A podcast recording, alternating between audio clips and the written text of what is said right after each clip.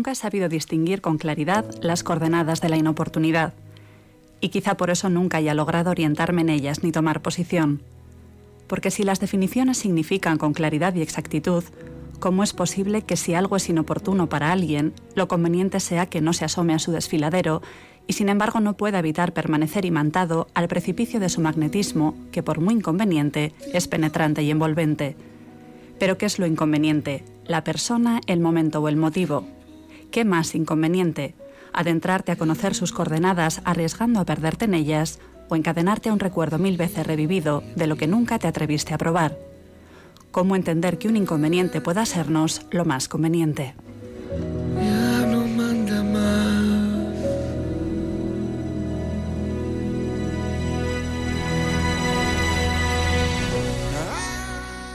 En un pequeño municipio de la costa gallega de 1998, la sede de un periódico como El Faro de Cantaloa no era sino un vertedero de documentación y polvo y un sumidero por el que se abismaban los ecos de añejos olfatos periodísticos, cuyo director hacía tiempo que zarpó rumbo a la monotonía administrativa y a una cobertura mínima de los sucesos locales, los crucigramas y la meteorología.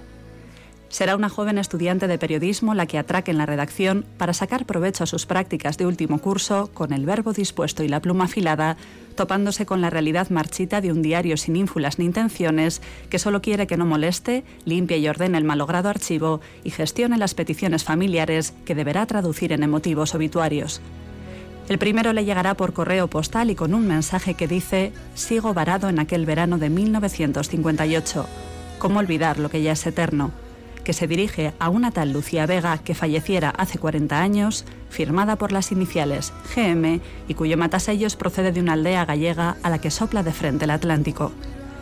La osadía juvenil de la estudiante convencerá a la renegona apatía del director del periódico para permitirle seguir el rastro a una historia de amor que se extendió durante 40 años, en cuyos 15 de septiembre nunca faltó una esquela en recuerdo suyo, de Lucía Vega, la mujer que aunque marchó, siempre permaneció.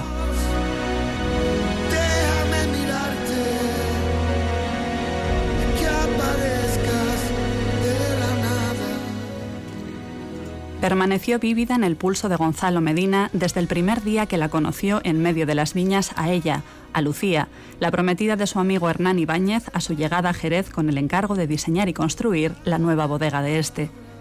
Por delante seis meses de trabajo para dar forma a la cuna de la uva palomino que sostenía a todo Jerez y futuro símbolo de la unión de dos de las familias bodegueras más importantes de la región, los Ibáñez Vega, que harían honor a sus antepasados toneleros y pondrían en marcha su sueño, el de abrir Jerez al mundo.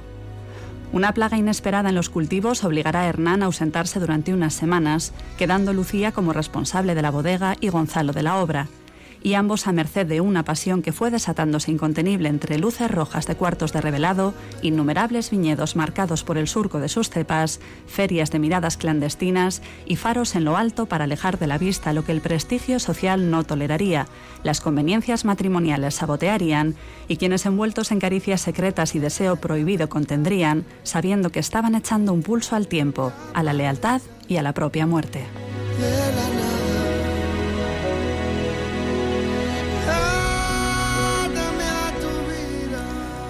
Durante más de 20 años y cada 21 de marzo, José Luis Casaus enviaba al diario El País una esquela dirigida a su mujer, Elena Lupiáñez Salanova, quien falleció en 1994 de un cáncer de pulmón. Es este, el origen de la película El verano que vivimos, su mayor logro, el de haber descubierto una historia real e inspiradora, precisamente por real, de una ficción de forma intachable, pero de fondo previsible, insípido y tópico.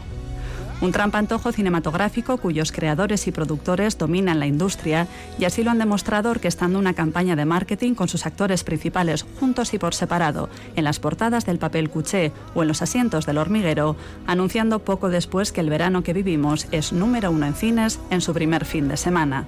Todo menos casual una propuesta de un esteticismo medido al extremo en la que Federico Jusid, con sus notas musicales siempre envolventes y emocionantes, y Jacobo Martínez, soberano de la dirección fotográfica en este país, son los culpables de sedarnos por momentos en esta oda al sur, sus gentes, sus tierras y su vivir, que de tan perfecta que se pretende, resulta de todo menos perfecta.